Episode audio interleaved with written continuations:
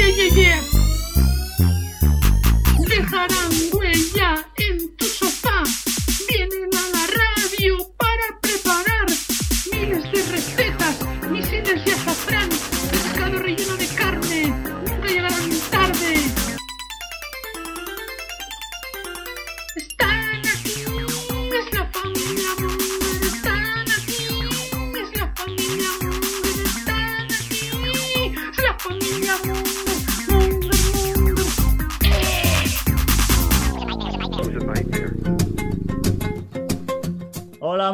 Bienvenidos a Familia Monger Freak Radio Show, programa 326.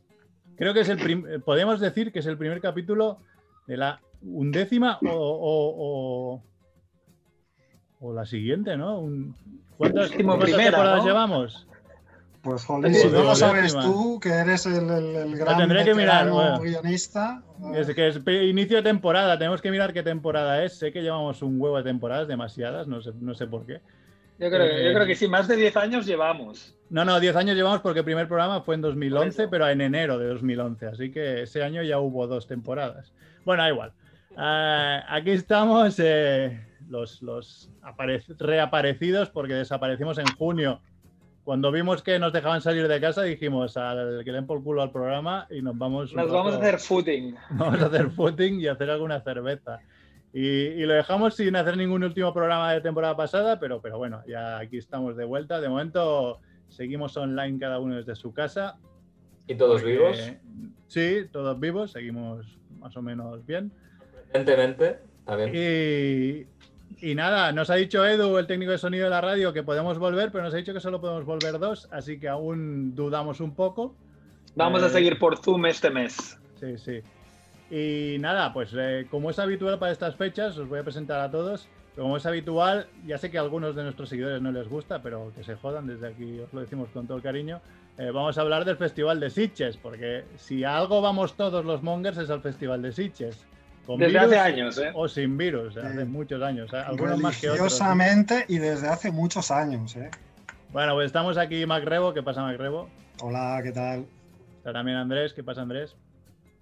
Buenas. Está Chivito, buenas Chivito. Muy buenas, Mongers. Y hoy tenemos de invitado a, pues, a un miembro del comité de programación y al director de Brigadún, que seguramente es la sección más monger, si hay secciones monger, del Festival de Sitges. ¿Qué tal, Diego? Bien, muy bien, la verdad que muy bien. Encantado de, de pasar la tarde con vosotros, charlando de pelis y del festival. Claro que sí. Pues no sé, Andrés, empieza, dale. Nada, yo voy a presentarte a ti, Merck, el presentador del programa, Ah, que verdad, se le olvidó presentarse, pero Sí, sí. nada, todo bien. Pues nada, ah, lo que nos gustaría o lo que normalmente siempre hacemos es que, que nos, si nos puedes hacer como de guía un poco, ¿no? Hacer un poco la guía del, del festivalero perfecto. Además, este festival que es tan, tan inusual ah, por, por la pandemia en sí, ¿no? Pero mm, vamos a hacer la tesis de que sabemos que existe un online, ah, sabemos que existe un presencial, entonces para ti, si tú ya mm, vamos a hacer la guía del festivalero perfecto yendo a Sitges, claro, yendo a Sitges, pisando el Brigadún, pisando, ah, yendo a sitios, ¿no? Ah, el online es el online, pues es como un Netflix que podrás tener acceso a películas, que está muy bien. Pero nada, nos gustaría que no- nos dieras ahí unas pinceladas de cómo lo ves tú, cómo lo harías eh, y por dónde empezarías, ¿no? A desgranar y luego ya nos vamos más a, a lo que es el cine y qué películas para ti son imprescindibles de, de esta edición. Bueno, para nosotros ha sido una edición que se movió un poco en una especie como de, de constante montaña rusa, ¿no? Sobre todo desde el momento en el que volvemos de Berlín, fuimos a la Berlinale, hasta ahí todo normal en febrero. Eh, Ángel Sala, eh, Mónica García y yo a visionar películas del mercado y de otras secciones para poder tener en el festival de este año. Y a la vuelta nos encontramos con el inicio de, esta gran pandemia mundial que ya todos conocemos y bueno, en paralelo empezamos a trabajar. Nosotros continuábamos viendo películas para todas las secciones. Eh, el cine no paraba de alguna manera. Iban llegándonos películas para sección oficial, para Brigadoon, para Novas Visions, para Midnight. Viendo películas también, eh, de alguna forma enfocando todo a que esto tenía un final, no el final que tenemos ahora, donde mascarillas, distanciamiento social, gel, etcétera, Nosotros en nuestra ignorancia sanitaria pensábamos que Sitges estaría ya en octubre, pues bueno, en un festival más habitual a lo que conocemos, lógicamente no ha sido así, pero por suerte podemos hacerlo. Así que todos esos meses de marzo, abril, mayo, junio, etcétera, pues bueno, era, un constante trabajo de visionado, ¿no? De ver películas, pases en Barcelona, cuando nos dejan salir, empezamos a ver todas estas películas, pues como Malnacidos, No Matarás, La Vampira de Barcelona, que nos hacían ya los pases en Barcelona debido a que ya era factible asistir a una sala. Y la verdad que lo, lo vivíamos todo, repito, pues como una especie de montaña rusa, de ahora sí, ahora no, hay que tomar medidas, cómo será el festival, qué nos vamos a encontrar. En paralelo trabajábamos la parte de la plataforma que mencionabais hace un momento, ¿no? Para nosotros era algo fundamental y por dos razones. Por un lado, porque no sabíamos qué iba a ocurrir ahora mismo en octubre, no, teníamos una bola de cristal, por desgracia, donde alguien nos podía indicar cómo podía ser el festival, si podía ser, etcétera. Y luego también por el factor de, de- de los fans, ¿no? Yo creo que si se mantiene donde está hoy en día es por los fans, es por el público, es por esa eh, bueno, sinergia ¿no? entre, entre, entre todas esas personas que vienen de todo el mundo durante los 11 días del festival y también nos debemos a ello. Y como nos debemos a ello, qué mejor que ponerles también sobre la mesa una plataforma donde ver parte del festival, no todas las películas del festival. Nosotros lo hemos intentado, lógicamente queríamos que todas las películas estuvieran, pero hay que entender que hay estrategias de directores, de distribuidoras y de productores que bueno, que de alguna manera su película pues todavía la quieren salvar un poquito, tenerla de forma presencial sin problema alguno, pero dar un salto a un formato de plataforma, no. Así que bueno, contentos también con esto. Y, y sobre todo, repito, pues encarado a ese público que por una su, eh, por, desgracia, no, no por suerte, eh, no van a poder venir, bien pues por, por un tema de salud, por un problema de que, bueno, pues continúan teniendo miedo y prefieren continuar teniendo una distancia porque no puedan venir. Por ejemplo, lo que está ocurriendo en estos días en Madrid, que por desgracia pues va a afectar a mucha gente, ¿no? Que finalmente quizás no pueda desplazarse hasta, hasta el festival. Así que de alguna manera era trabajar estas dos vías, ¿no? La presencial y, y la de la plataforma para todo este público. Así que bueno, han sido unos meses ahí extraños como para todos vosotros, supongo. Pero bueno, hemos logrado llegar a la meta, a la que ya quedan tres días para, para llegar, que es este jueves, día que nos situaremos todos en el, en el Meliá y empezaremos a trabajar. ¿Qué, Ah, pues- percepción, pues- eh, ¿Qué percepción habéis tenido de, de la respuesta a esta, a esta propuesta híbrida que, que- que habéis ofrecido este año? Bueno, la respuesta a nivel de, digamos, de venta eh, lo empezaremos a saber mañana, porque primero ha salido lo que es la venta física, donde la verdad que ha ido bien en relación a lo que nos estábamos esperando y debido a la situación, la verdad que no nos podemos quejar. Y mañana lunes sale ya la venta online, ¿no? De todas las películas que se podrán ver a través de la plataforma. La verdad que no lo sé, para nosotros es una incógnita, es una incógnita el, el saber qué va a ocurrir, si de golpe vamos a tener una demanda brutal y la gente pues se va a querer quedar en casa y ver las películas.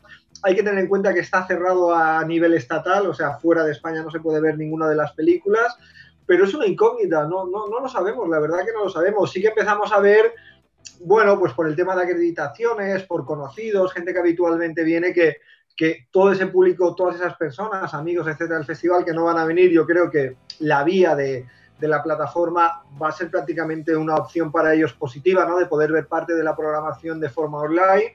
Así que tenemos esa confianza, pero la verdad que para nosotros es, bueno, es, es algo a descubrir. Hemos estado viendo que esto es una comparativa que se hacían desde algunos medios estas últimas semanas, pero no tiene nada que ver, hay que, hay que, bueno, son dos vertientes distintas, ha sido el éxito de algunos festivales en plataformas, como el caso del DANO, a través de Filming, pero repito que son dos cosas muy distintas, ¿no? Eh, nosotros estamos trabajando con una plataforma totalmente cerrada donde hay que comprar esa película, la, eh, el acceso a Filming, por ejemplo, del DA, pues abría muchas Mm. ventanas, ¿no? Propiamente sería eh, el estar inscrito, el tener una suscripción ya te abría la ventana del DA, son formatos distintos de, plataformas a la hora de trabajar con festivales. Así que nosotros, bueno, nos enfrentamos a una novedad que a partir de mañana empezaremos un, poco a descubrir cuál es, cuál es un poco el, flujo ¿no? que tiene de, público. Pero bueno, nos debemos, nos debemos de alguna forma a ese público del festival que ha sido fiel durante tantos años y qué mejor que bueno que ya que no van a poder venir, al menos que desde casa tengan opción pues ver pelis de la sección oficial, Novas Visions, Midnight, etcétera, ¿no? que puedan descubrir algunas joyas de, del festival desde casa, tranquilamente. Muy bien. Eh, bueno, debo decir que en Twitch había un espectador solo, que igual era yo probando, pero que al principio nos ha escuchado, pero da igual, como lo estoy grabando por otro lado, esto lo arreglaremos Ya a los- posteriori. es lo que tiene eh, la, la postedición, ¿no? Pero una de las cosas aquí en, en el, en el grupo, en el equipo de Familia Monger, nos preguntamos si quizá Michael Steng tiene algo que ver con la pandemia, porque se largó y la que se ha liado, ¿eh? Nos Eh, ha dejado Saltó del una barco a tiempo. fatídica, vio el peligro. Él ya de alguna forma sí que tenía esa bola de cristal el año pasado. Él ya lo vio muy claro, chicos, el 2020 es muy jodido, yo me largo. Y nos ha dejado. No, la, verdad que yo lo, lo- bueno, lo hemos echado mucho de menos porque al, al margen nos une mucha amistad a todos ya desde los años 90, ¿no? Para nosotros, Mike, los que vivimos en Barcelona, pues bueno, yo creo que todos recordamos ese Gorgon vídeo donde íbamos en esos años 90, que ahí estaba él con Jesús Martí vendiéndonos pelis, fanzines, revistas y de todo. Y bueno, pues sí, son muchos años. Yo he estado trabajando con Mike en el festival, llevamos 11 o 12 años trabajando juntos. ¿Qué, qué está O sea- pasando aquí? ¿Qué está pasando? Michael ¿Pero qué es buena tarde. ¿Qué está pasando Pero, aquí? ¿Pero qué me dice este? ¿Pero qué dice este? Surprise, no me surprise. esperaba, no me esperaba esto. O sea, Mike, ¿qué pasa? Nada, ya ves. Ahora, ¿qué? la familia Monger, que se le ocurra. ¿Qué pasa aquí? Ya ha sido más Bueno, sorpresa, Diego, porque como tenías la configuración que solo veías a uno, entonces No, yo- no, no la has yo- visto. Yo veo, no, no veo a nadie más, entonces de golpe ha aparecido Mike. Pues eso, que, que yo creo que todo el equipo lo que comentaba, ¿no? Que, que bueno, pues es, es, es una pérdida entre comillas. O sea, dicho de paso, él sigue en Sitges, eh, nos vemos, viene a la oficina, vino a por esa mega edición que, que me llegó desde Estados Unidos para él de no profanar el sueño de los muertos Oh. y estar juntos ahí pues a partir del jueves, o sea que bueno. Ahí la tiene, Se ahí la tiene. se pierde, se pierde a un gran amigo eh, en un plano laboral y sentimental, ya lo hemos hablado él y yo muchas veces en estos últimos meses, pero bueno, ahí sigue, que es lo importante y, y- y bueno, ¿qué vamos a contar? ¿Qué vamos a contar de Mike? Bueno, Mike, ¿dónde estás? ¿Estás aquí Acá. o...? En casa, en casa. No, no, estoy en casa en Sitges, por eso he podido sacar ah. esta magnífica edición de No Profanar Eh, Muertos. Muy chanante, muy chanante. Estoy en casa además en un día muy especial, dado que ha venido a vivir con nosotros hoy la novia de mi hijo de Varsovia y me ha traído una botella de whisky polaco, ¿eh? Joder, Ah, sí. bueno. sin, sin dobles lecturas y tal, de Polonia de, Varso- de Varsovia. ¿eh? Y estamos todos muy contentos de que esté aquí, o sea que es un día especial. No, a ti te, te- Yo- te sabe, te sabe ganar, ¿eh? Fumando café. Aquí Bueno, estoy. pues nada, Diego, era una sorpresa. Con, como con Mike tenemos un poco acceso directo, pues le, se lo propuse. Claro, claro, que ningún problema. Así que claro. vamos a hablar un poco de películas. sí, yo, yo me, puedo, lo- me puedo quedar, ¿no? Sí, sí, claro, sí, claro, por favor. Claro. Eh, va, ¿qué películas eh, pueden ser top este año en el festival? Hombre, hay mucha peli. Lo que pasa es que yo hay una que, que a todo el mundo de alguna forma le digo que vaya a verla sí o sí. Es una película que se llama Fried Barry, está en la sección oficial. Vale. Y por favor, no veáis trailers, no leáis nada, cero, vírgenes, entrar al auditorio y ver esa peli. Es un puto viaje alucinante y alucinógeno lo del personaje principal de la película, lo que hace, lo que le ocurre y hacia dónde va la película. Yo creo que es de aquellas cosas que hay que ver con esa catarsis ¿no? que tiene el auditorio y el festival, que Mike conoce perfectamente, vosotros seguro que también, y una película de esa es que es es que es alucinógena, es, es increíble donde de golpe podemos ver como una mujer se queda embarazada en 5 segundos, o sea, es todo muy loco, es, todo, es droga, es, es pura droga la película. Oye, tiene, que cosas- ser, tiene que ser loco porque yo hice un tweet de, de Fright Barry, que es una de las que veré con el pase de prensa online, porque yo este año, mira, haré pase de prensa online y iré a Sitges a tres o cuatro películas, pero. eh, y Fright Barry está en, en- eh, es una de las películas que hay. Hice un tweet, pues que sería una de las que vería. Y eh, a los 10 minutos, el director de la película y el mismo Fright Barry, el, direct- y el actor principal, me siguieron en Twitter. Y dije, "Bueno, esta gente está ah, súper atenta, ¿eh? Ah, a- hostia, a ver qué lo que bueno. pasa. Sí, sí. ¿Qué más? No, no, es, digo. es que es, aquellas pelis que yo más aconsejo a la gente, más recomiendo. Es muy divertida, es muy loca. Bueno, o sea, para mí es estupenda. Yo creo que además la peli la, la- la- de alguna forma la capturo en mente en esa catarsis, ¿no? De estar ahí en el auditorio y con todo el mundo. Yo creo que puede ser una fiesta. Me ha gustado mucho también a título personal. que a mí Uy, uy, sea uy. la- la- Momento. ¿Eh? Ojo. ¿Qué pasa? Se me ha disparado aquí la web de Sitches, que estaba mirando aquí Ah. y salía el. Era el tráiler Vale. de Fright Barry, precisamente. Ah, pues es, es- Perdón, es- perdón. la- Ah, no, no, hombre, no. Eh, Candisa me ha gustado mucho, la nueva película de. Alexandre Julien, ya viejos amigos del festival desde el año 2007 con el interior. Yo creo que es una película, también está muy bien. Yo creo que es de lo mejor que han hecho en estos últimos tiempos. La verdad, una película de terror se agarra mucho a, a- a Candyman. Luego juegan un poco con ese folclore marroquí de, de Candisa, ¿no? De, de como una especie de mujer demonio, ese subterfugio en el que viven pues una serie de chavales, entre, bueno, pues en los bajos fondos de París, la música rap, el hip hop, ¿no? Y todo, todo eso envuelto en una cinta de terror con momentos muy explosivos, tanto de terror como gore, que la verdad la, hemos disfrutado mucho. Son un par de, de- de, bueno, de, de todo lo que tenemos este año, más de un centenar de películas, la más de recomendable. Yo, pero estas dos, la verdad que las he disfrutado mucho. Y sobre todo Friet Barry. Yo creo que Friet Barry, en un ámbito de festival, con todo lo que conlleva, puede ser muy divertida la sesión. Y 30 monedas, el primer episodio. La verdad que ahí también no lo quería dejar. El, el primer episodio es esa recuperación de Alex del Día de la Bestia, coge mucho ese formato y luego, pues bueno, da todo ese humor pasado de vueltas, todo, toda esa liturgia de Alex que, que, bueno, que nos ha ido viendo, hemos ido viendo a lo largo de todos estos años con su cine y que de alguna forma en esta serie en 30 monedas ha logrado congeniar muy bien, tanto la comedia como el terror, y donde podemos ver muchísimas influencias de, de, todo lo que a lo largo de estos años ha sido vital para construir ese cine de Alex de la Iglesia. Muy bien. Qué bueno, qué bueno. Que Rebo, a ver, es, esta es la tuya, porque mm, aquí de los que estamos aquí, Mac Rebo es el, el, el que más pisa Brigadún y yo creo que Sí, está sí. Mucha deseando- diferencia. mucha Yo soy, bueno, ahora antes de empezar se lo decía, aquí tengo yo mi, mi programa hecho a mano Eh, y yo es lo que hago ahí sí que el- lo- el disco. ahí, pues no, esto me falta, pero yo lo que hago cada año es mirar la programación del Brigadún, entonces fijar las películas del Brigadún y a partir de ahí ya me, me relleno el resto del horario, ¿no? Tienes Ah. tiempo al auditorio, ¿no? Y cuando sí, cuando tengo tiempo voy al auditorio, pero normalmente yo siempre piso más eh, Brigadún, Prado y Retiro porque también me gustan mucho las reposiciones que hacéis.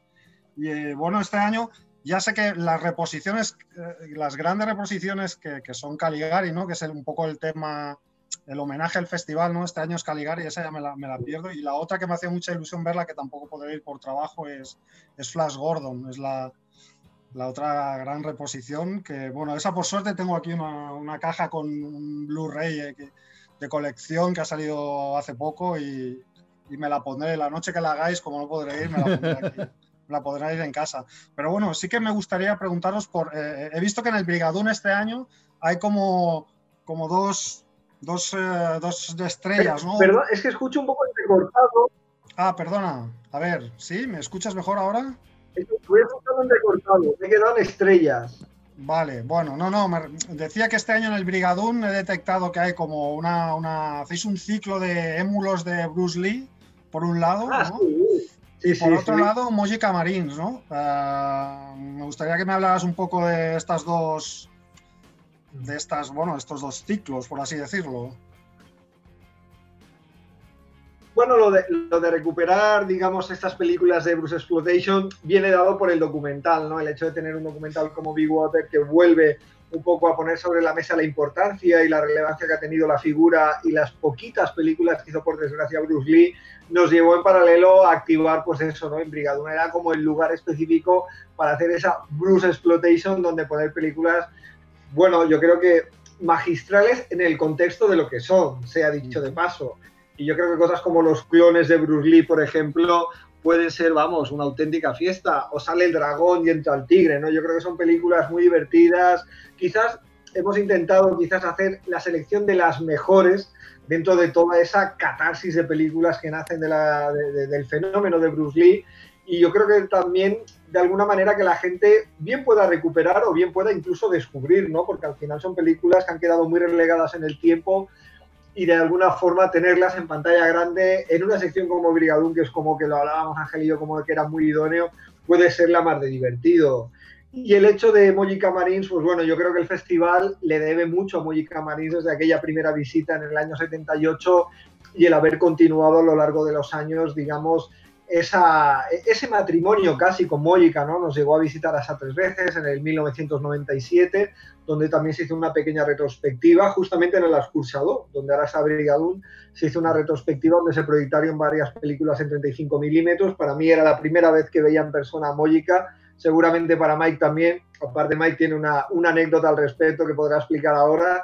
Y luego volvía en el año 2008, ¿no? También con Encarnasado Demonio, que cerraba esa trilogía eh, ahora, pues bueno, hemos recuperado, para ser exactos, en Seven Chances, que ya que habéis hablado de clásicos, yo quiero mencionar también que Seven Chances hay clásicos este año maravillosos. a Noite le su alma de Mónica Marins, Manos Torpes, un western maravilloso de Rafael Romero Marchen, que de alguna forma también le hacemos ese homenaje, donde estará Manuel de Blas, uno de, uno de los actores del reparto, junto con Alberto de Mendoza, y El huerto del francés, la película que han restaurado, la película protagonizada y dirigida por Jacinto Molina, que también estará en Seven Chances. O sea, yo creo que Seven Chances, cuando se habla de clásicos este año que tenemos en el festival, lógicamente Flash Gordon, El hombre elefante, eh, no se olviden de Seven Chances, que hay mucho clásico de cine de terror ahí, la verdad, muy interesante. Y luego volviendo a Mónica, pues eso, ¿no? Por un lado, pues tenemos a Medianoite Elevaré su alma, que está en Seven Chances. Y luego, yo más que las películas he querido recuperar dos documentales. Por un lado, aprovechando que hacemos también en Brigadur este pequeño foco, ¿no? Al cine de Iván Cardoso, que, que también nos maravilla a todos de alguna manera era también recuperar ese cortometraje documental que hizo en relación a Mójica y luego el mítico documental Maldito, que es un documental del año 2001, 2002, si no recuerdo mal, que la verdad que también hay un gran e importante enfoque hacia lo que ha significado Mójica Marins en Brasil y en todo el mundo. Así que bueno, yo creo que nos debíamos, ¿no? Nos debíamos a Mójica lo que ha significado para el festival y lo que ha significado para nosotros, tanto para Mai como para Ángel, para mí, como para todos los fans del cine de terror, que es, es muy grande, es muy grande su obra.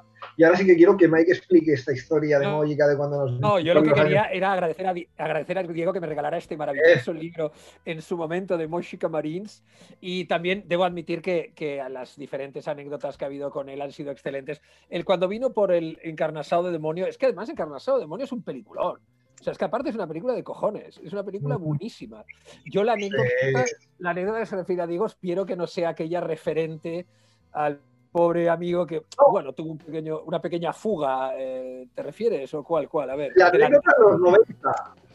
Bueno. La anécdota de los 90 cuando vino. Ya, pero me sabe mal porque es uno de nuestros ídolos, pobrecito, pero bueno, no sé. Aquello que dio una rueda de...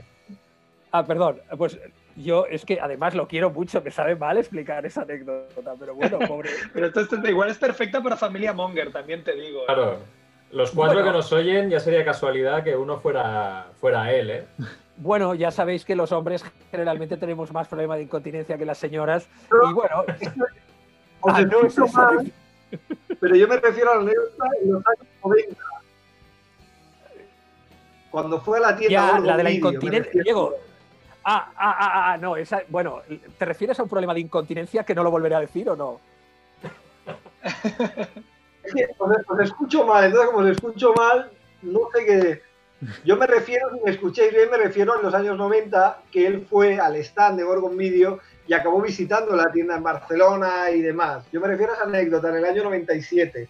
Tú, Diego, eres una buena persona y por eso recuerdas las cosas buenas y positivas. Por lo tanto, obviaré la de la incontinencia y me referiré solo a la que ya has explicado, que fue encantador y fue la primera vez que tuvimos acceso a esas uñas de Mojica Marines que llegan pues hasta el infinito. Y sí, además vino con su hijo, que creo que luego se ha hecho amigo tuyo.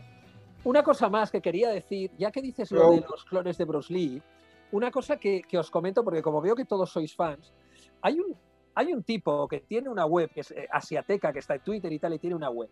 Y tiene diferentes artículos sobre eh, kaiju japoneses y con todo lo que nos gusta a los, a los, a los Sichetans y a los fans de Siches pero concretamente tiene uno de clones de Bruce Lee que hasta es tan bueno que hasta me lo imprimí y me hice un libro de lo que sale en la propia web. ¿no? Entonces os lo recomiendo, Asiateca All Time Blog, que complementa la programación de Diego de Brigadún y se llama Fotocopiando a Bruce Lee, lo cual es metalenguaje porque yo me lo fotocopié todo para hacerme un libro, ¿no? pero más aparte, eh, os lo recomiendo. Salen todos los Bruce Lee, Bruce Lee, Bruce Lee, Dragon Lee, salen todos. Entonces creo que si os lo- podéis entrar en Asiateca y mirar ese artículo sobre los clones de Bruce Lee, documenta muy bien lo que Diego ha puesto luego en la programación de Brigadoon. Luego Sí, está sí. el libro también. Hay un libro muy interesante que editaron en España hace un par de años también. Que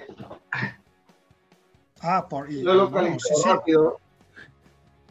¿Lo veis? Exploitation. Sí, sí, me suena. Me suena de haberlo visto. Sí, sí. También es muy recomendable, con muy buena información y muy bien escrito, la verdad, que está muy bien. Es un gran libro también en relación a, a todo este fenómeno de Bruce Exploitation. Yo, Ya. ¿Me escucháis bien ahora o no? Sí, sí, sí, perfecto, sí. perfecto. Ah, Sí. Yo hablaba, hablaba de la anécdota de Mojica en los años 90 que visitó el stand de Gorgon Video y luego fue a la tienda. O sea, llegó a ir a la calle Bon Success a comprarse películas a la tienda. Yo hablaba de esa anécdota. Yo no sé, Mike, qué anécdota ha explicado, porque como no lo he escuchado, no sé qué ha dicho. Pero yo me No, refería a esto. Has- Ha salido por la tangente, no ha explicado ninguna al final. Ah, pues era esto, era esto. No sé qué estaba explicando, Es digo. Es muy Era sabio. Pero ya- ahora que has hablado de, de- de este libro, ¿hay libro este año de Sitches? Porque cada año hay un. Hay un el año pasado fue el. El año pasado. Ah, mire, hubo- ahora te lo va a enseñar, lo he ido a buscar, ahora Y- te lo va a enseñar. Lo vas a ver en primicia, Rebo. Muy bien. Es que tener Sí, a. Mike y a Diego es como a ver quién la tiene más larga, pero en, en cuestión de, de- de- de películas, ¿eh? Hay libros de A ver, a ver. Hay dos. Hay un libro, esperar que lo, lo vamos a hacer un poco mejor. Quizás. O no, no será posible. Ah, no sé bien. Pero bueno, se han ido todos Aquí Todo el mundo mundo, viene a que- buscar de todo. Mira que tengo. Este, este libro es en Mordiscos. paralelo. Este es un libro que se llama Mordiscos del actor Germán Robles.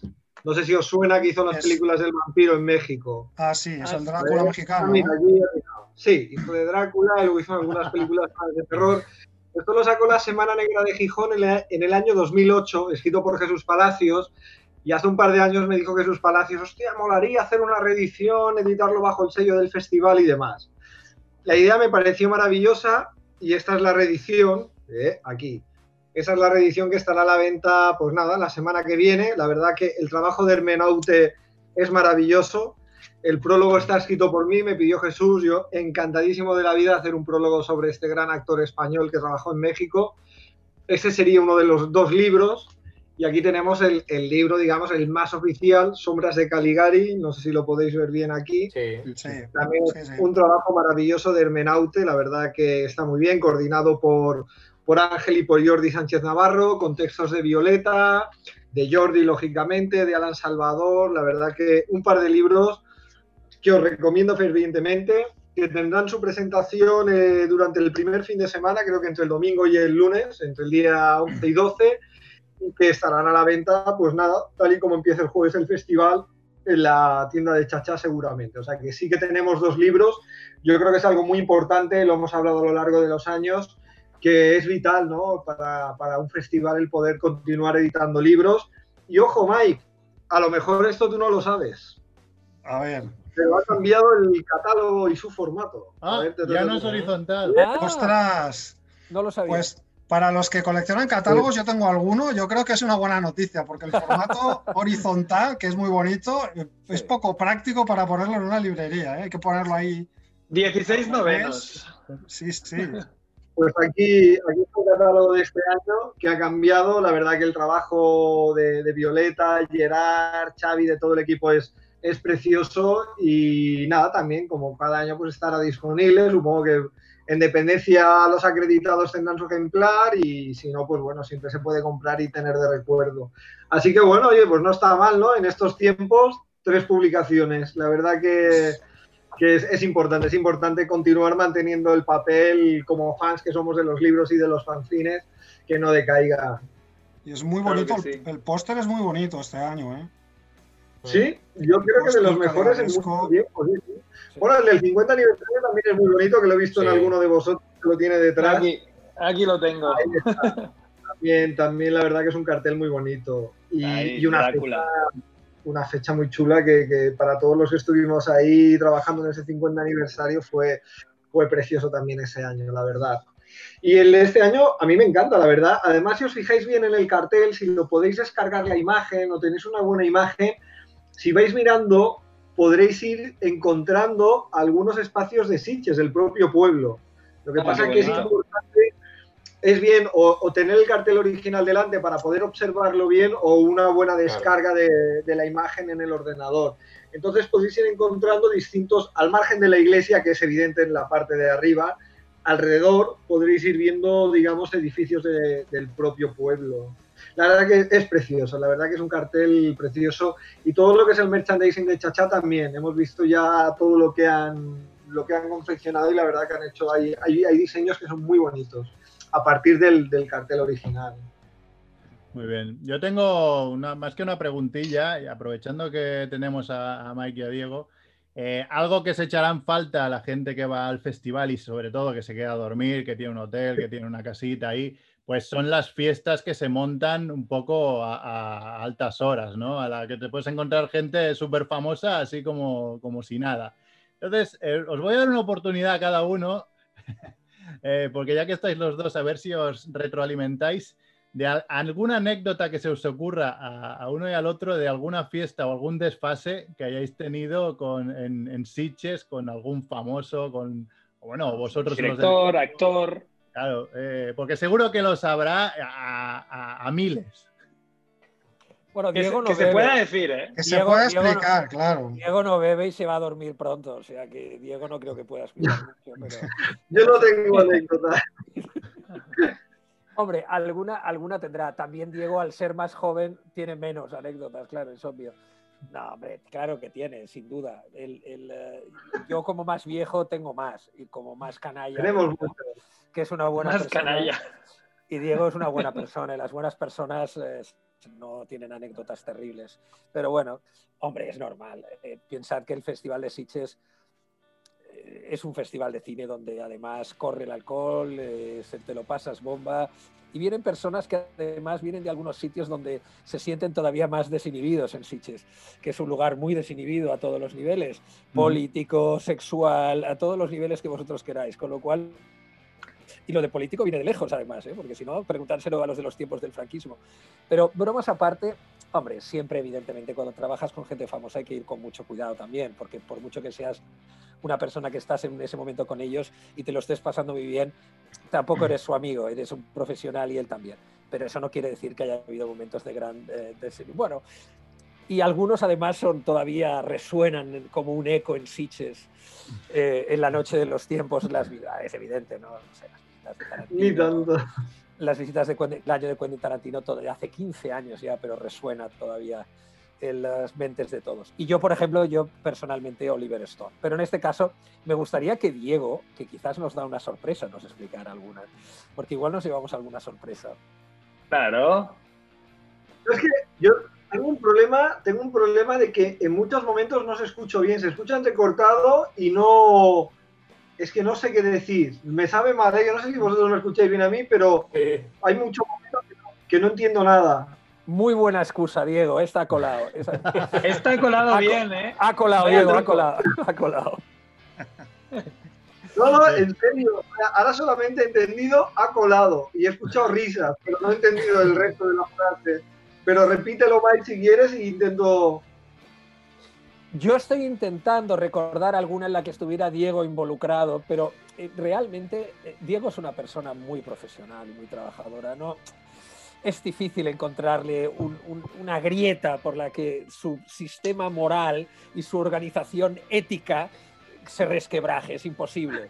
Es mucho más fácil en- en personajes absurdos y, como he dicho, canallas como yo.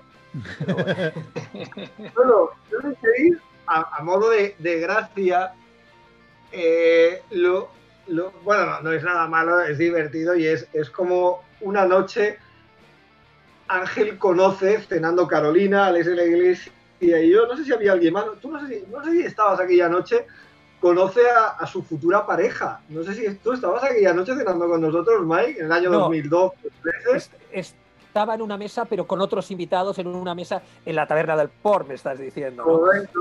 Er- Era en una mesa un poco más eh, alejada, pero estábamos todos en el mismo restaurante, sí, sí. Lo Esta- recuerdo perfectamente. esta se puede explicar, yo no voy a explicar otras que no se puedan explicar, que hay muchas, yo no sé quién lo cuente, pero esta es graciosa, ¿no? En el momento en que Ángel vio a esta persona, vio a esta chica y fue como que lo tuvo muy claro, en plan, eh, nos pegó una señora chapa, a Alex de la Iglesia, a Carolina y a mí. Pero él, él lo tenía muy claro. Es la Se quedó persona. prendado. Eh, aquello de que Carolina, Alex y yo, ¿qué hacemos y tal? Y entonces estamos eh, al lado del Nirvana, Alex, hostia, vamos para el Nirvana. Y Ángel, ah, esperar, esperar, no, bueno, va, y- pero un momento, yo, venga, Alex, ahora vamos y tal. Oye, pues a todo esto consiguió su objetivo Le salió bien. O sea, No, pero, Pues, pero es importante, bueno. Diego. Pero Diego, es importante decir que te has olvidado de que, de que precisamente ella trabajaba en el restaurante, que esa es la gracia, digamos, de que Ah, la camarera, la claro, camarera. esto, esto te da Ah. mucho más idea de, de lo divertido, lo gracioso y lo encantadora que es la historia, claro. No es que se viera como una invitada, ella trabajaba. ahora. Que no- escuchas a mí. Mike que es la camarera. No, le, le comentaba a Diego que la gracia de la anécdota es que Jessica trabajaba en el restaurante. Que esa es la gracia, que tú las, que no la has comentado. Ah, sí, sí, sí, escuchado. Sí, sí, claro. Sí, sí, ella, ella trabajaba lógicamente y él lo vio muy claro. y de Eso, ahí el eso. tema de, de ir y volver. Y, y- y, bueno, Alex, ahora vamos a ir. Diego, acompáñame. Era un poco como cuando estábamos en EGB, ¿no? Aquello de que te gustaba una chica y dabas por saco a tus compañeros. En plan, voy a por ella. Y sí, sí, ahí, ahí está. Y entonces esta anécdota se puede contar. Hay centenares que no se pueden contar y yo no voy a contar. Muy bien, muy bien.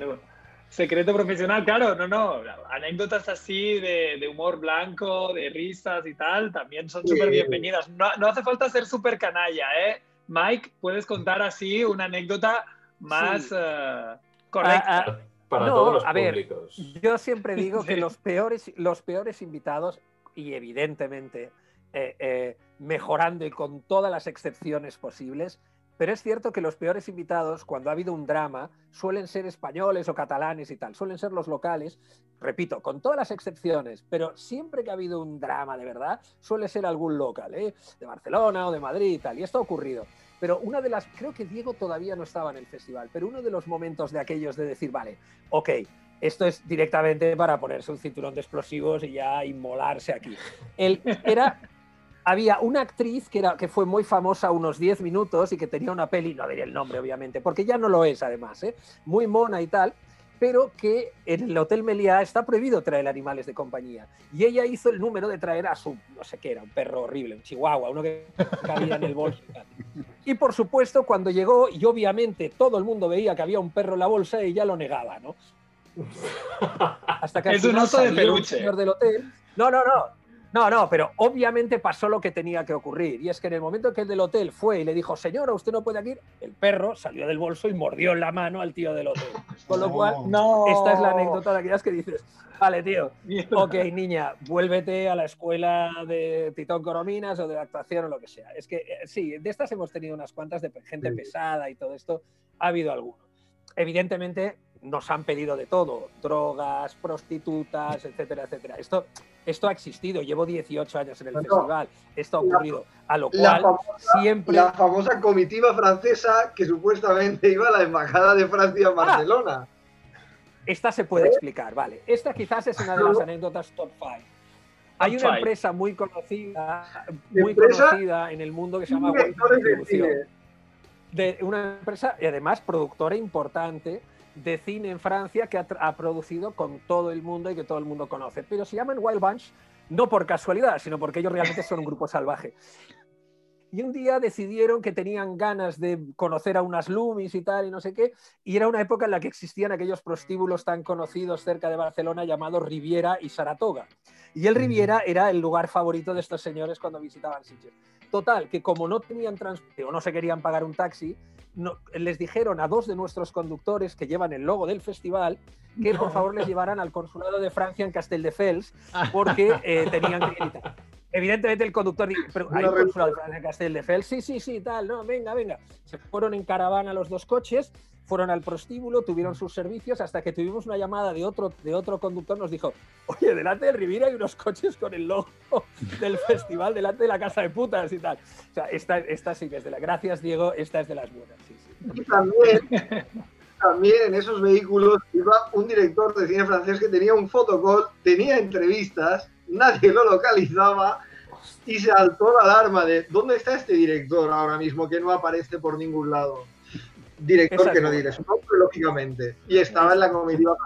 Director bastante conocido, dicho de paso. Esa es buena, Diego. Gracias, gracias. Muy buena.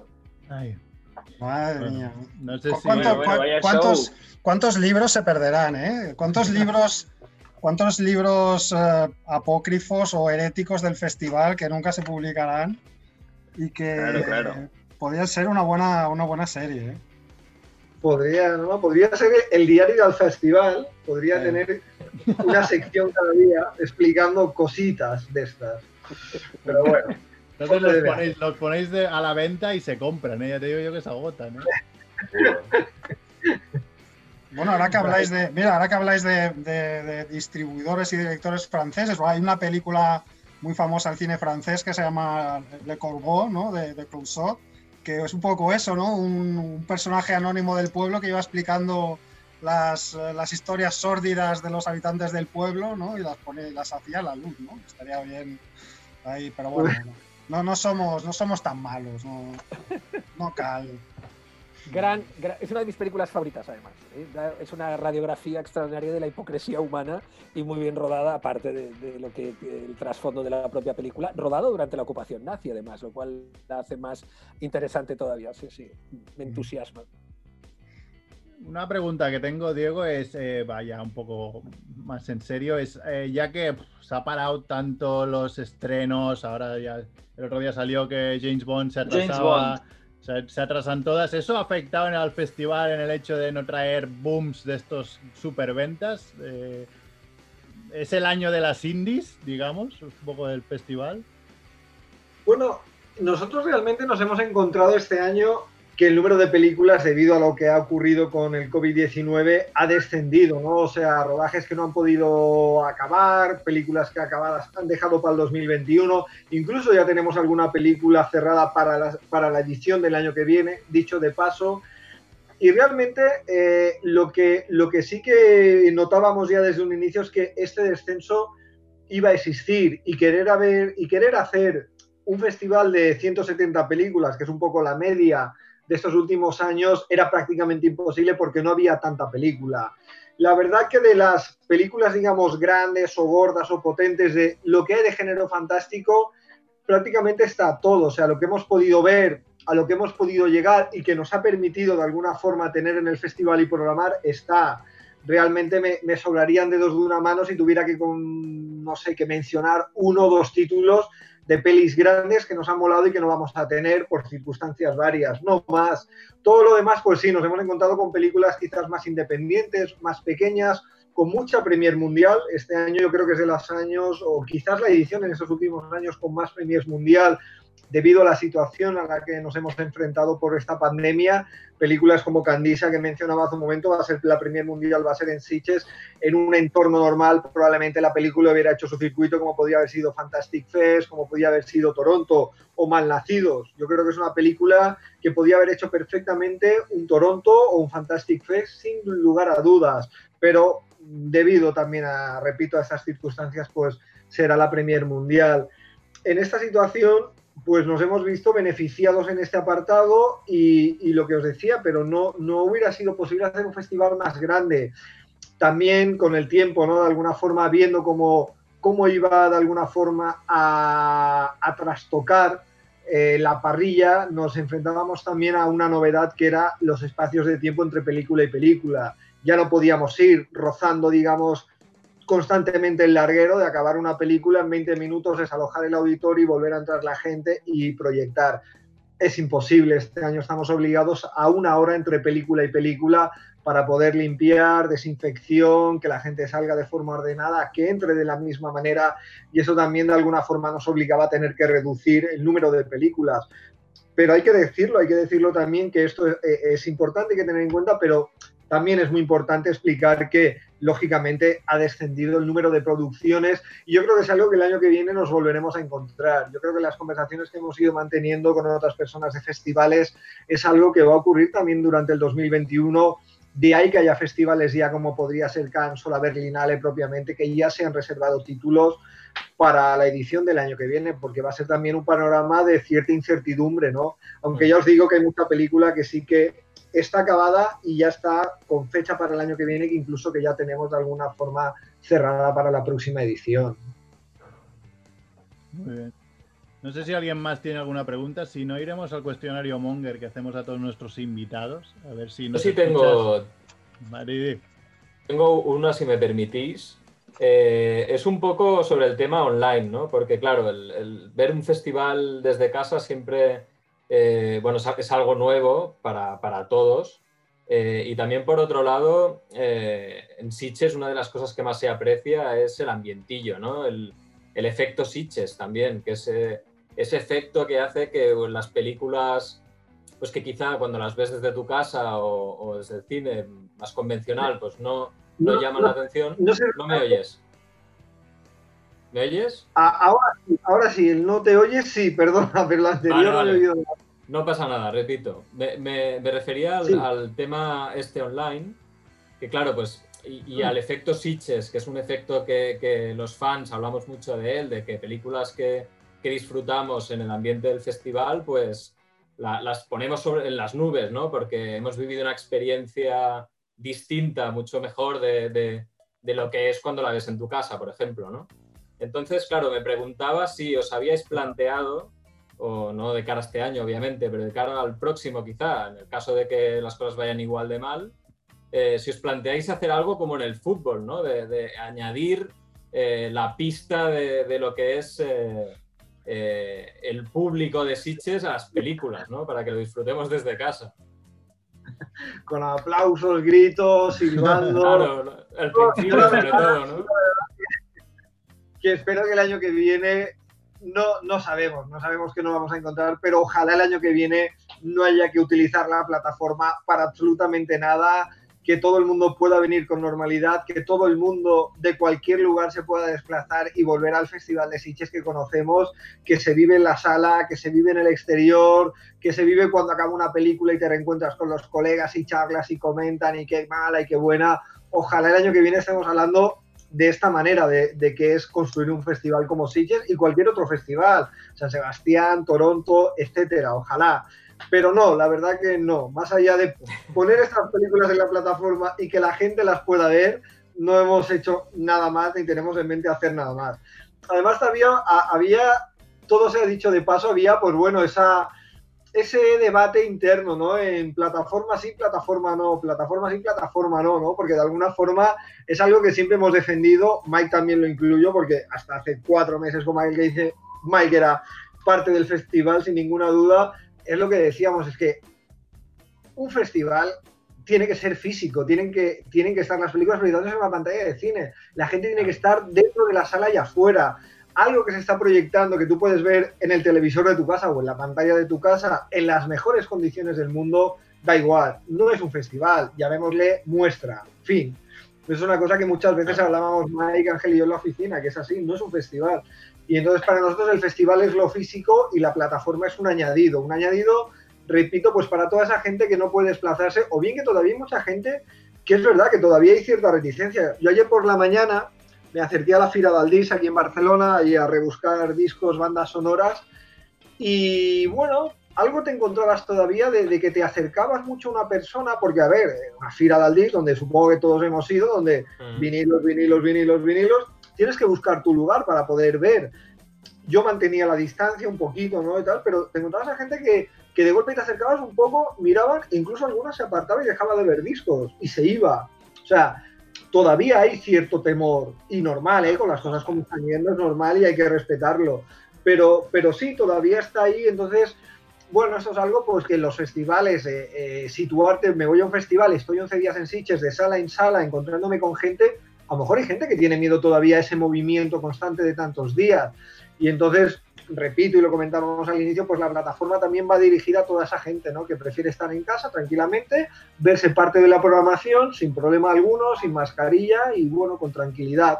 Pero espero que el año que viene ojalá pues esto no, no, ocurra y todos los festivales puedan celebrarse con normalidad. Sería, vamos, lo que yo creo que todos queremos. Claro, ojalá, ojalá. Claro. Sobre, sobre esto también tenía otra duda, que es el, el tema, bueno, no, no sé si, creo que es así. Eh, ¿Las eh, películas eh, online tienen también aforo, entre comillas? ¿Tienen un número de entradas? Sí, la- ¿Cuál es ese límite? las películas, lo último no, no, no he escuchado, no sé si ha habido alguna cuestión más. Hasta donde he llegado a escuchar y a entender bien, sí que están limitadas, o sea, las películas se pueden ver desde el día 8 hasta el día 18, pero están limitadas a 1.200 butacas o 1.200 tickets, como lo quieras denominar. Una vez que se llega a esa cifra, es imposible ya ver la película. O sea que sí que la gente que quiera ver una película que compre rápidamente la entrada porque hay un aforo limitado online, pero es limitado a ese número de tickets. Vale. Muy bien. Lo que damos la oportunidad, eso sí, de que las películas estén todo el festival. No tengan un día y una hora concreta, sino que estén los 11 días y la gente, pues bueno, al momento que le vaya bien, poderla ver. Pero es importante comprar la entrada por eso, porque está limitado a 1200. Ya que habláis de entradas, el tema taquillas, eh, si no tengo mal entendido, las que no están físicas son las de las oficinas de turismo, pero el resto de taquillas físicas sí que funcionan, ¿no? Sí, taquillas dentro del Hotel Meliá, donde está el departamento de ticketing, va a estar como cada año y sobre todo lo que queremos de alguna forma provocar y empujar es hacia la venta online, ¿no? Para evitar las colas y para evitar cierta aglomeración. Es un poco lo que estamos intentando activar y decir por activa y pasiva, ¿no? La gente que tenga claro que va a ir al festival, que ya vaya con su entrada, entrada numerada, además este año las entradas son numeradas, que es llegar a entrar y, y a tu butaca pero la taquilla, bueno, es necesaria, es necesaria porque sí que hay- sigue habiendo mucha gente, pues que a lo mejor el día 12, que es festivo, oye, pues animan, se acercan y se compran alguna entrada para ese día. No podemos cerrar todas las taquillas. Entonces, la que propiamente, la que está dentro del Meliá, al lado del departamento de ticketing, esa se mantiene con un horario más reducido. Eso es importante también que la gente que se informe porque tiene el horario más reducido, pero van a estar abiertas para la compra de entradas in situ en el festival. Muy bien.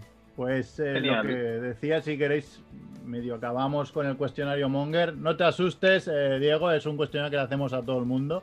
O sea, son preguntas. Mike lo ha hecho. Mike lo ha hecho, sí. No recuerdo sus Si lo ha respuestas. hecho Mike, lo podemos hacer. Son preguntitas cortas, respuestas cortas. Eh, Lo he, hecho, lo he hecho y en- alguna vez en algunas condiciones un poco, digamos, eh, antinaturales, pero bueno, sí, sí. A ver, venga. Me he quedado en, en algunas condiciones. En algunas, que en algunas que tú también me has visto. Sigamos, sigamos. Next. Hablamos de café. De café, de café. Venga, primera pregunta. ¿Carne o pescado? Soy vegetariano. Ya. Bien. Toma, esta, esta creo que nunca nos No te la esperabas, Sí, ¿eh? es la primera vez. Toma. Venga, ¿nocilla o Nutella? Nocilla. ¿Cuánto tiempo hace de tu último perfect? ¿Cuánto tiempo hace? De tu último perfect. Entendemos perfect Perdona, con- no. Sí, sí. Último perfect. Entendemos perfect que es cuando vas al lavabo, eh, te limpias el culo y el papel sale tan blanco como, como lo has cogido. O sea, es- Digamos que durante el fin de semana. Hombre, Jolín, pues hace muy poco. Respect. Esto es porque eres vegetariano, ¿eh? Claro. Podría A los ser. demás no nos pasa tan a menudo. Venga, eh, en, una escalera, en una escala del 1 al 10, ¿cuán peludo es tu culo? Mm, Venga, va. Mm, Uno, dos. Vamos a quedarnos por ahí, va. Sí, Mike, cor- corroboras, sí. eh, Sí, sí, sí, lo he visto varias veces, incluso algunas de ellas con tres o cuatro personas que éramos.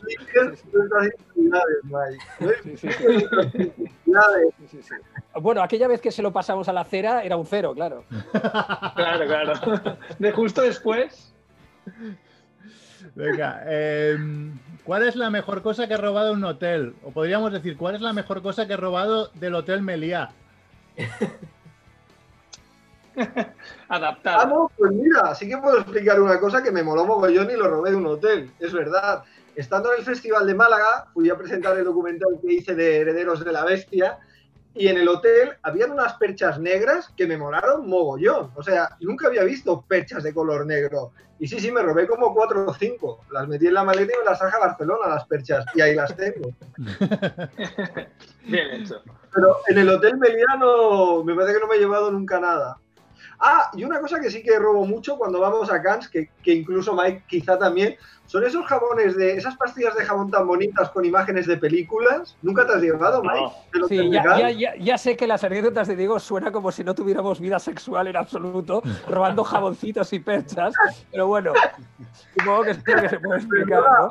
Pero bueno, preguntado si hemos robado, Eh, no han preguntado eh, Así sea. que sí, que, que los jaboncitos de Cal que huelen a naranjita y tal, sí, nos lo hemos, es cierto, lo admito, lo admito, lo admito. Llam- llamen a la gendarmería, por favor. A la, No, a la no, cárcel. no es robar. ro- Coger un, un jabón de un hotel no, no es robar, hombre. Pero, Eso- perdona, yo puedo decir que he robado porque tengo una caja repleta de todos los años y tengo mucho. Hombre, claro, si, si llevas kilos de jabón, Si te llevas un palé ya, igual sí, ¿no? Ahí hay bastante. Pero son muy chulos, la verdad que son muy bonitos esos jabones. Qué rancios que somos. Sigamos.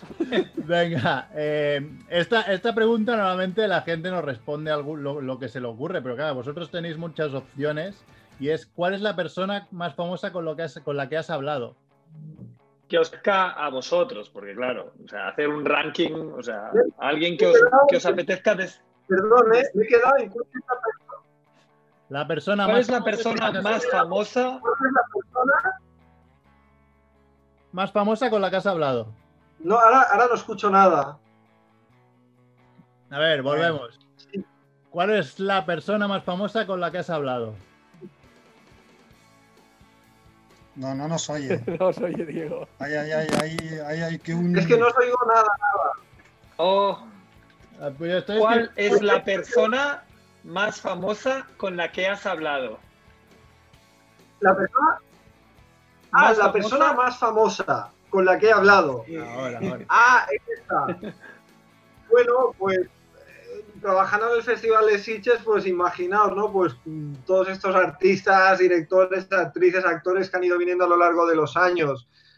No sé, yo para mí en especial, quizá de, de- de todo esto, de todos estos años que llevo yendo al festival desde el año 1991, el haber estado con Moji Camarins o con Rob Zombie, yo creo que han sido dos momentos muy bonitos para mí a título personal, o con Michele Soavi, en, en París, en Roma, en el rodaje de, de una de sus películas hace unos años que me invitó.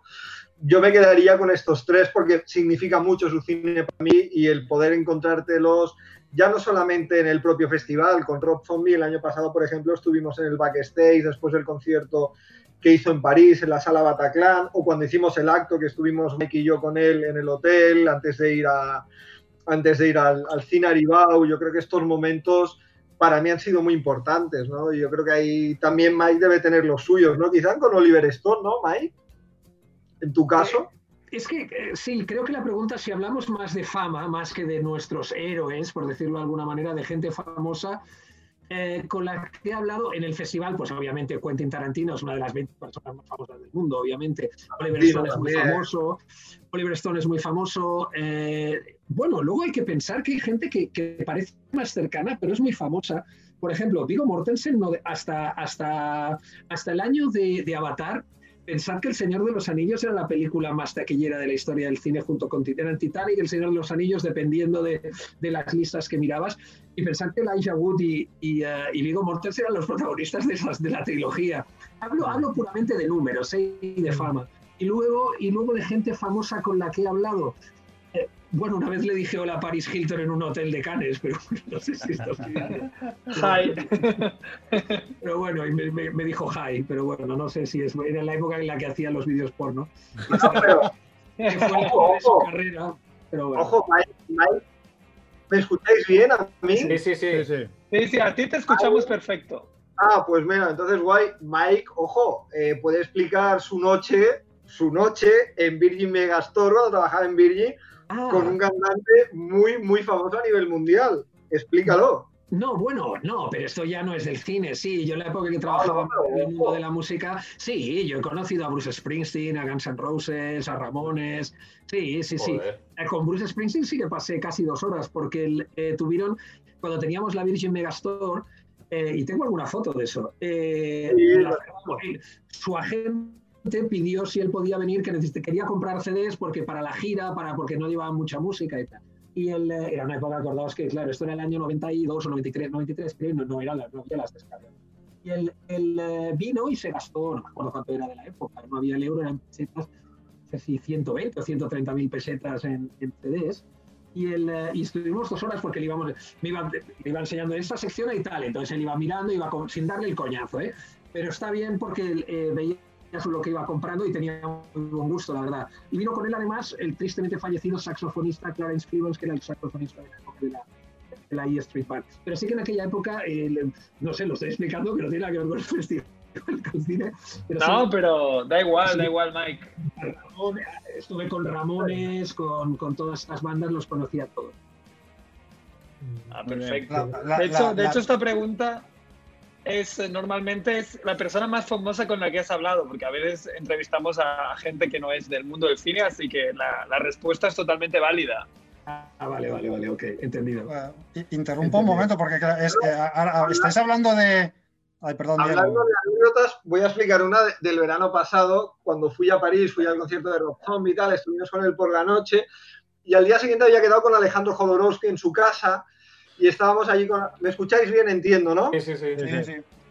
Estábamos ahí, y estaba con Mónica García, también el- del Festival de Sitges, estábamos Alejandro Jodorowsky y yo charlando y tal. Y en eso de que Alejandro Jodorowsky, no nos olvidemos ese movimiento llamado psicomagia que le rodea, de golpe dice, uy, pues ahora que pienso, en algún momento tiene que venir Nicolas Winding Refn a que le eche las cartas del tarot. ¡Dindon! Alejandro Jodorowsky va a la puerta, efectivamente. Aparece Nicolas Winding Refn con toda esa elegancia que le caracteriza, que es más estirado que vamos. Y sí, sí, allí se presentó en casa de Jodorowsky el verano pasado para que le leyera las cartas del tarot. Fue como, bueno, curioso. Y Jodorowsky por allí, porque Nicolas Winding Refn iba por la casa de Jodorowsky, una casa muy grande ahí en París que da como una vuelta. Entonces él iba dando vueltas por la casa y Jodorowsky se lo iba mirando como, "Ja, ja, ja, míralo, míralo, no sé qué. Un poco de bueno, sintonía entre ellos. Pero son excelentes amigos, ¿eh? son amigos íntimos. Además estaban trabajando en un proyecto en conjunto que veremos a ver qué depara y cuándo ve la luz, o sea que, que muy bien. Pero fue muy curioso estando ahí con Jodorowsky en su casa que apareciera, que apareciera el señor Nicolás. Pues, mira, la Qué última bueno. pregunta era ¿cuál es tu momento más monger? Pero este, este sirve bastante como respuesta. ¿eh? Sí, sí, ¿no? fue- Ding dong. fue muy divertido, la verdad que sí. Bueno, pues muy bien. Eh, no sé si alguien tiene algo más que añadir. Si no, pues eh, no sé. eh, Festival de Sitges del, del 8 al 18, eh, presencialmente o de manera online. Ahí estaremos los cuatro que estamos aquí. Iremos. ¿Quieres decir algo, Andrés? ¿Qué me decías? No, pero creo, creo que Rebo quería decir algo, algo sobre Bruce Springsteen o algo de. Ah, no, no, es que cuando-. Es que claro, cuando Mike ha dicho Virgin Megastore, se me ha abierto como un túnel temporal ahí, porque supongo que te refieres a la tienda que hubo en, en Rambla Cataluña, ¿no? No, No, Correcto. eh, Ah, Sí, Gràcia.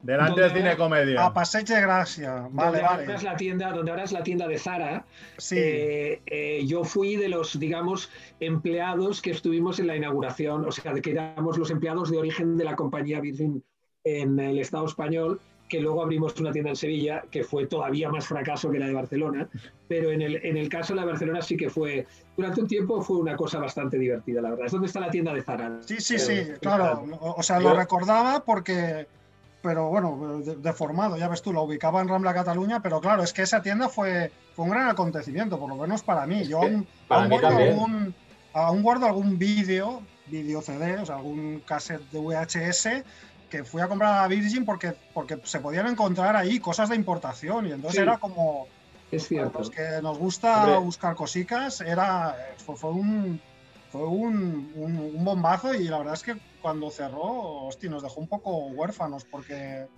no, no había muchos sitios donde encontrar cosas Era- así. era una tienda, era un modelo de negocio bastante difícil de sostener por el, por el local caro, enorme, muchos empleados y al final pues estaban muriéndose como un dinosaurio. Pero es verdad que la sección de vídeo era excelente y había cosas de importación y creo que alguna cosa todavía está entre los VHS de mi colección que ya no tengo, que se la regalé entera a Ángel Sala y a Diego López. O sea que todavía deben tener algunos eh, VHS de Virgin, tanto Diego como Ángel, que por espacio se los regalé a ellos. La digitalización, ¿no, Mike? Dijiste, hay que renovarse o morir. Y luego, luego es verdad que ha venido este comeback del VHS muy divertido y que me parece genial. Guardo un par que me hacen ilusión, pero realmente yo lo que me gusta es ver la película con calidad. Igual que Diego, tengo una colección también bastante importante de Blu-rays y de DVDs y de todo esto, pero, pero eh, eh, no tengo tanta, ¿cómo te diría? De coleccionismo, lo único que me divierte son los singles de música, los, de toda la vida de rock and roll y, los DVDs y los Blu-rays sí, sí, porque tengo bastantes y me hace ilusión. Pero el, por ejemplo el LP o el, o el VHS le perdí la, le perdí la gracia y me los, he, me vuelto a comprar todos y todos. Claro. Yo olvido la verdad que por nostalgia yo creo que es guay. Yo, yo, por ejemplo, todos los VHS, muchos que compré en su momento en la tienda que tenía Mike posterior a Virgin, que fue Gorgon Video, allí al Carregón Success, o todo lo que comprábamos por correo en esos años 90 al inicio, gracias a Javier Perea y el catálogo de imágenes, y posteriormente pues en videoclubs, en Almarcata San Antonio, en Gloria. Yo sí que lo conservo, la verdad que de alguna forma forma parte de tu vida, ¿no? O sea, todas aquellas películas, ese formato que de alguna forma, aunque yo empiezo con el formato vídeo 2000 en los años 80 antes que el VHS, yo primero tuve vídeo 2000 pero a mí me da mucha pena. Yo guardo centenares y centenares de VHS en otra habitación que está a la otra pared de aquí atrás, pero por pura nostalgia, es verdad. Yo ya prácticamente no los veo, aunque de vez en cuando nos han ido bien para sacar los, el subtítulo en castellano de alguna película. Hemos tirado algún VHS en el departamento de películas del Festival de Sitges para crear los subtítulos en castellano. Y bueno, yo creo que es un acto de nostalgia, ¿no? Yo, igual que el vinilo sigue siendo una cosa para mí maravillosa, que, que me alegro que haya vuelto el vinilo. La verdad que ayer ve la Fira del con mucha reedición, ¿no? Cosas que también puedes ver si te vas a una calle taller tranquilamente a Discos Jesús o en otras ferias o en un FNAC a día de hoy. Yo creo que está muy bien, está muy bien esta vuelta y que es necesario. Son formatos que yo sigo pensando que son necesarios. Sí, yo como digo, yo lo mío sigue siendo como el vinilo que guardo solo son los singles, que esto sí que es una cosa que compro todavía de colección. Pero bueno, ahí estamos, oye, y que duri. Que duri. Pues, pues eso, eh, Festival de Sitges empieza este jueves hasta el día 18, del 8, al 18. Eh, hemos sufrido porque hasta allá mismo no sabíamos cómo iba a ser, eh, pero va a haber festival. Vamos a ir, vamos a. Y sobre todo, eh, mucha, mucha suerte. Ya normalmente ya os, damos, os deseamos suerte, sobre todo Diego. Mike ya no está tan involucrado. Os deseamos siempre suerte, pero este año más que nunca, porque este año sí que se necesita suerte para que todo salga bien y no pase nada y nos salgamos en las noticias más que para decir que la película tal ha ganado o la película cual ha sido un fracaso. Así que nos vemos todos en Sitches y, nada, y muchas gracias a los dos, muchas gracias a Mike para, por el atraco, por aceptar no, a vosotros, gracias a vosotros, gracias a vosotros, tíos, que ha sido muy gracioso. Sí, sí, Ha sido maravilloso, no me lo esperaba y pa, aparece ahí, primer plano. Como, nos ocurrió se nos ocurrió hacerlo sin avisar y la verdad que ha salido muy bien. ¿eh? Ha estado, bien Y gracias, Diego, que espero que sea la primera de muchos, muchas ediciones que te tengamos aquí en el programa. Así que nada, eh, Macrebo, Andrés, eh, Chivito y yo que soy Merck. Y ya, pues hasta, hasta la próxima. Muchas gracias. Gracias, nos vemos en breve. Hasta luego. Hasta luego. Chao, chao. Adiós, adiós.